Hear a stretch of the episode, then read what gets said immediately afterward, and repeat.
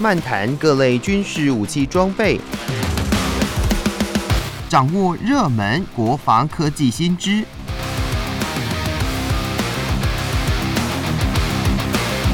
军武说早安，陪您一起领略国防知识力量。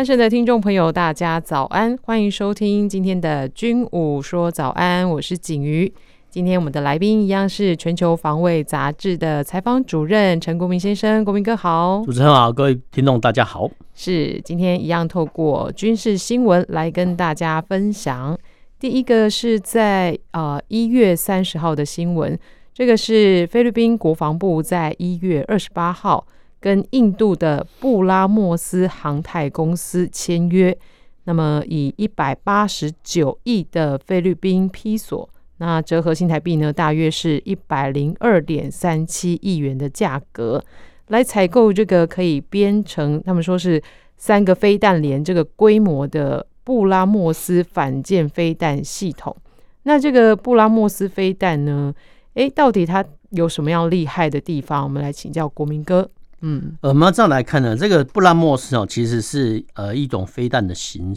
型号了。好，那。呃，后续呢，因为这个印度这个布拉莫斯啊，其实跟他是跟俄罗斯合作的，然后布拉莫斯的反舰飞弹，哎，销售成绩居然不错哦，不错的话，其实哦，那干脆既然销售成绩不错啊，那好，那就成立一个布拉莫斯航太公司哦。说真的，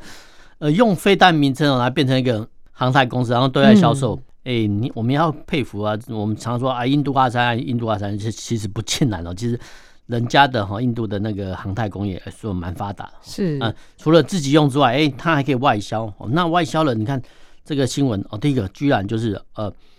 印度研发的布拉莫斯反舰飞弹居然外销到菲律宾哦，光是这一点说真的就蛮奇特的。哦那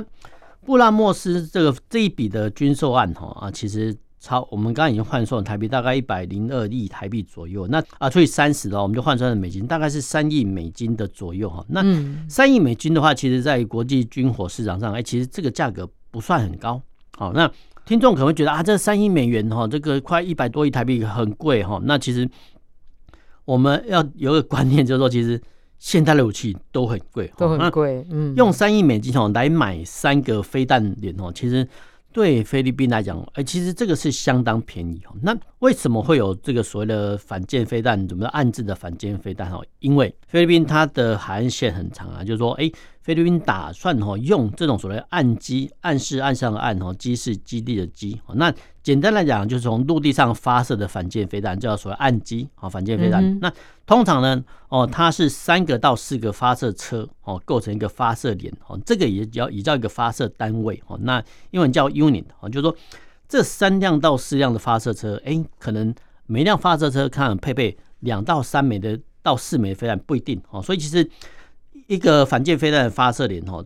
通常哦，通常至少哦，至少就大概呃四到十六枚反舰飞弹哦，这个是估算量都是这样子估算。那为什么会有这种所谓的呃反舰飞弹概念哦？我们可以从哈我们的呃我们的外岛防务来看，过往哦在金门马祖哦，我们都可以看到哈，比如说在春节战备巡演的时候，哎，好像会去采访哦，这个金门马祖的重炮连哎在操演哦这个重炮，譬如说对，比如说西。呃，金门的两四洞哦，我们在想说啊，这个两四洞巨炮哦，这个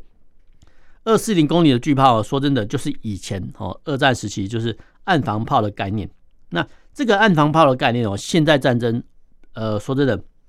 没有人在用 火炮防卫海岸，大部分是用飞弹哦，所以是现在呃的建军趋势是用反舰飞弹哦来当做哦岸基的反舰飞弹来当做过往哦这个岸防炮。的一个构想哦，是整个的呃以前的重炮变成哦现在的反舰飞弹哦。那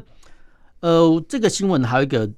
很很有趣的地方，就是说菲律宾跟印度呢居然是合作，说真的是蛮奇特的哈。那蛮奇特的就是说呃布拉莫斯哦这个是所谓的超音速的反舰飞弹哈，它除了岸基之外呢，诶它也可以在潜舰、水面舰哦空军战机也都能携带哈，所以其实。呃，它算是一种呃，什么叫四期或是多元发射管道的一个反舰飞弹。嗯，那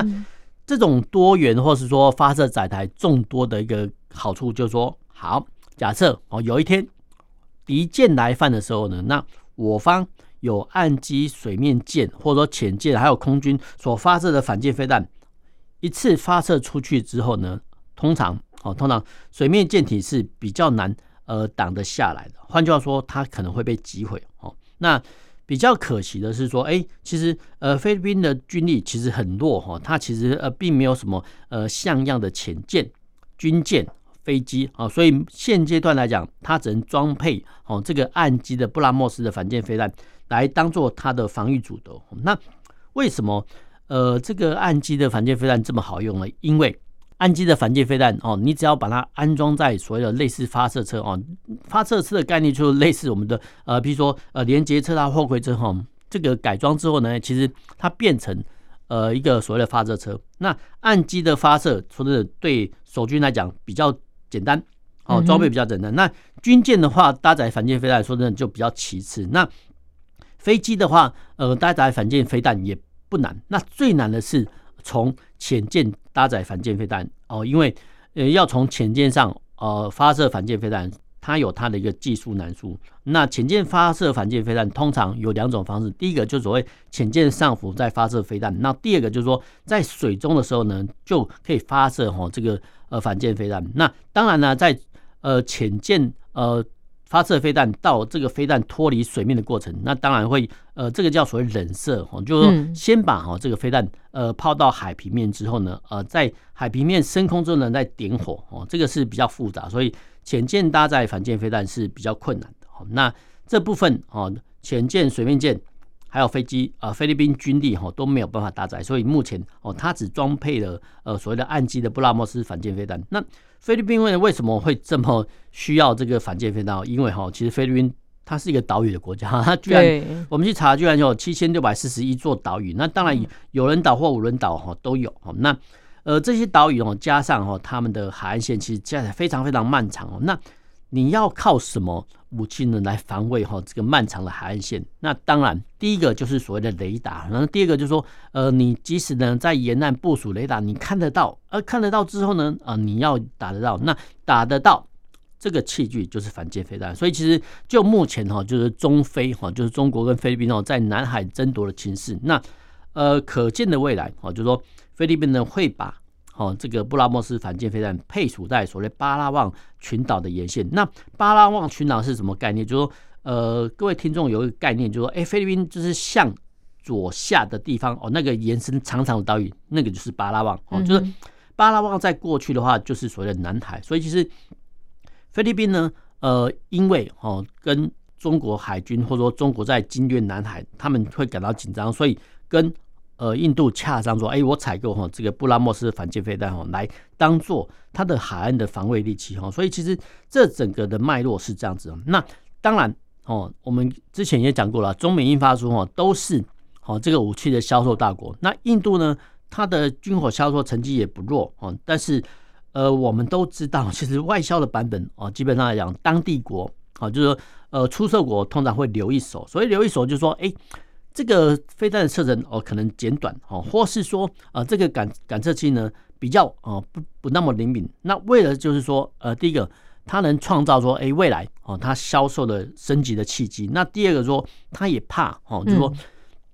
呃印度销售菲律宾呃太好的反舰飞弹，那万一 万一哪一天菲律宾真的拿去使用啊，真的击伤哦中国舰艇的话，其实。对哈，中印的关系来讲也有不好的影响，所以其实呃，武器销售不是说只单卖钱的。那当然呃，我们会在国际上看到说，哎，怎么好像当地国出售武器的时候都会留守？其实这个也也是都有它的私心的，这个是没办法，因为哈，我们之前也讲过，就一个国家要建军备战哦，当然是。有钱有闲最好，就是说有经费有时间研发哦，国建国造这个最好。那菲律宾的状况是没钱也没有闲哦，所以其实 他们加上哦，他们的外汇说真的，其实呃经济状况也不好，所以其实买这么多的呃飞弹哦，其实对他们财政来讲是一大负荷。那菲律宾为什么会？呃，经济这么弱哈，因为就是说，其实，在菲律宾，在其实，在越战时期，其实它是相当发达的哦，相当比我们繁荣。马尼拉其实，呃，有一阵子比台北还繁荣哦，因为有有美军吼，有美元的介入哈。那比较可惜的是后面哦，其实，呃菲律宾哦，因为政治比较不亲民，然后贪污腐化相当的严重，所以其实他们的军费军备说真的也是相对的弱化哦。所以其实我们可以看到，最最近这几年，哎，菲律宾的海防舰艇跟部分的海军舰艇哦，居然是呃美国海岸防队的退役舰艇，或是说呃日本海上。呃，自卫队不要的，或者说要除役的舰艇哦，转售给哦这个菲律宾来使用哦，所以其实一个国家哈沦落到去你说呃拿取或说呃用哦别国的退役军舰来当做主力战舰，说真的，这个是蛮可悲的。那我们来讲说哈，哎，虽然说菲律宾呢，不管是呃经济比较弱势，海军比较弱势哦，其实岛屿的话，其实呃这种所谓群岛国家，哎，它有它的优势哦，因为其实在一九八零年代哈。国际海洋法通过之后呢，哎，其实各国呢，呃，大家好都预定说，哎，其实你可以在哈沿海基线划定哈两百里的经济海域哦。那其实我们可以看到，哎，菲律宾的岛屿哈，虽然说呃弯弯曲曲、曲曲折折，哎，但是它一划出两百海里哦，那个所谓的海域面积就相当的大。那为什么我们在提到说，哎，为什么哈呃中国会在哈南海碰撞哈？因为哈中国人他其实。并不承认国际海洋法哈，他承认他的九段线。那九段线那一画之后呢？哎，所有的周边的南海国家哈，相关的原本是认为是他们经济海域的区域，都变成呃中国的南海的九段线里面，所以其实会造成哦呃中国跟其他国家纠纷。譬如说，中国跟菲律宾的争议岛屿，居然是所谓黄岩岛。那黄岩岛其实是很靠近菲律宾的。那呃就常理来看来讲哈，这个是。呃，中国方面的单方面所谓的压霸所为，或专制所为哈，那所以这个时候呢呃菲律宾哦采购了布拉莫斯反舰飞弹，这个飞弹射程呃有效射程都达到两百五十公里到两百九十公里以上了。那我们可以预期未来啊未来哈，如果说呃菲律宾真的部署了这个布拉莫斯反舰飞弹，那到时候呃中国可能在黄岩岛哈这个岛礁上的纠纷上可能会就有所让步哦，因为。呃，所有的舰艇还是必须忌惮哦，这种反舰飞弹的威力。好的，那我们现在呢聊到这边，待会听首歌曲，再回来我们军武说早安。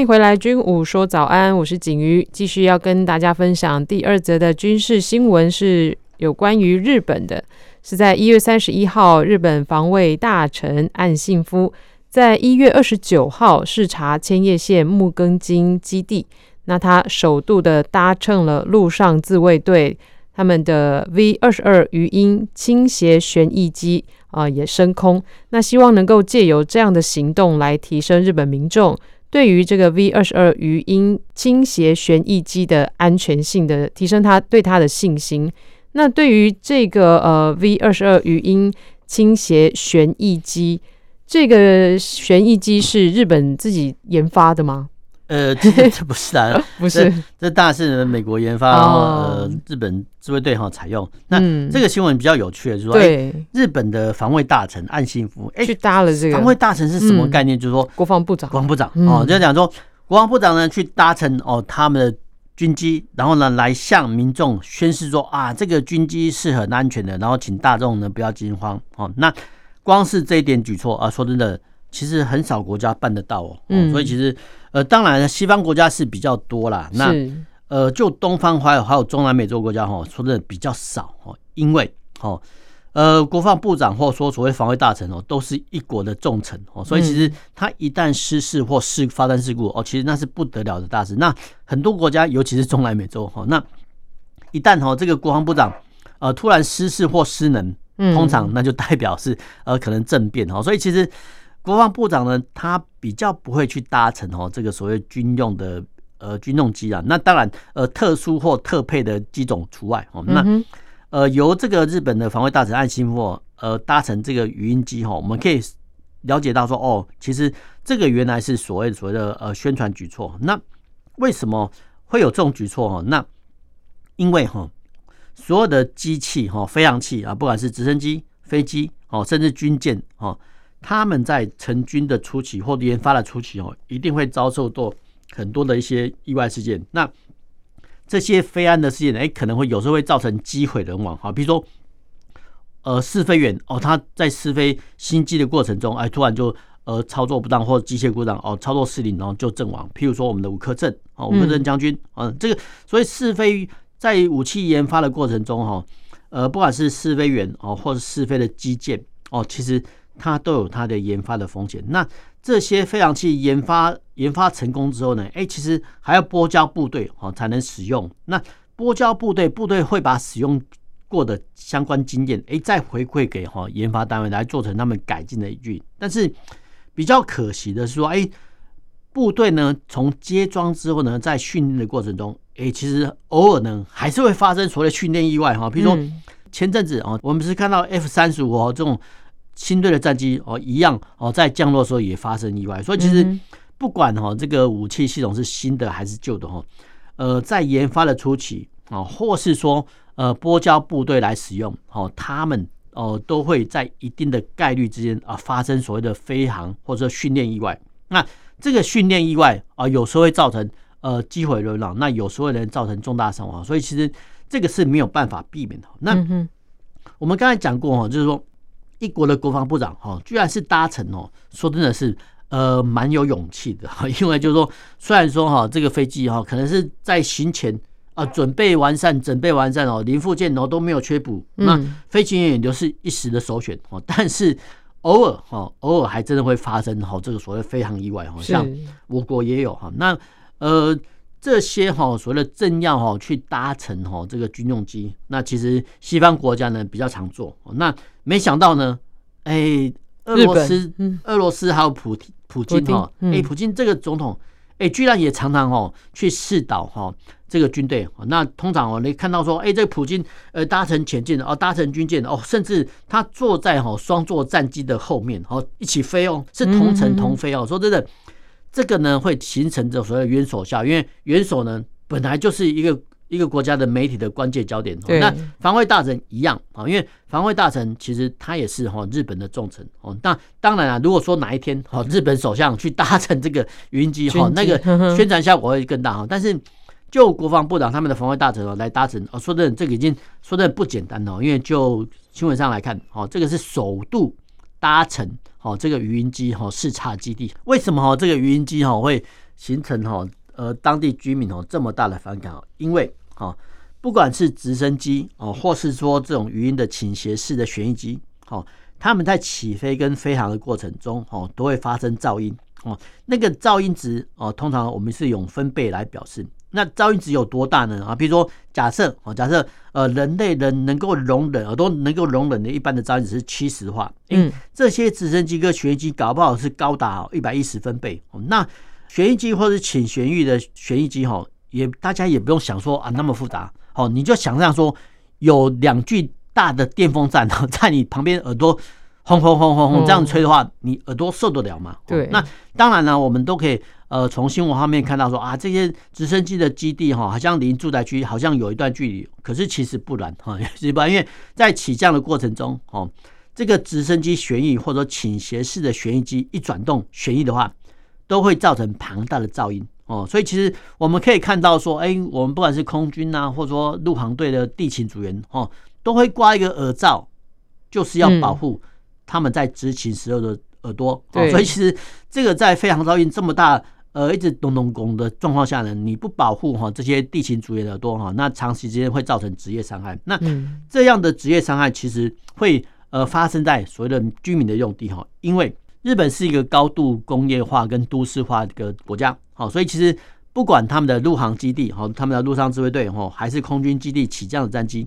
一旦在起飞或是升降的过程中，都会形成噪音啊。那个噪音哦，大过一定值就会形成啊一种我们叫噪音。那除了噪音的问题之外哦，军队在演训的时候还会造成哦训练用地的污染等等等。那这些啊问题，好，不管是军队训练接装所造成的噪音、环保、好环境议题等等等，通常呃各国的处理方式都是中央政府跟哦地方政府来跟民间协调说，啊，既然啊这个噪音值哦超过标准，那我们要不要来采取一个补偿方案？那通常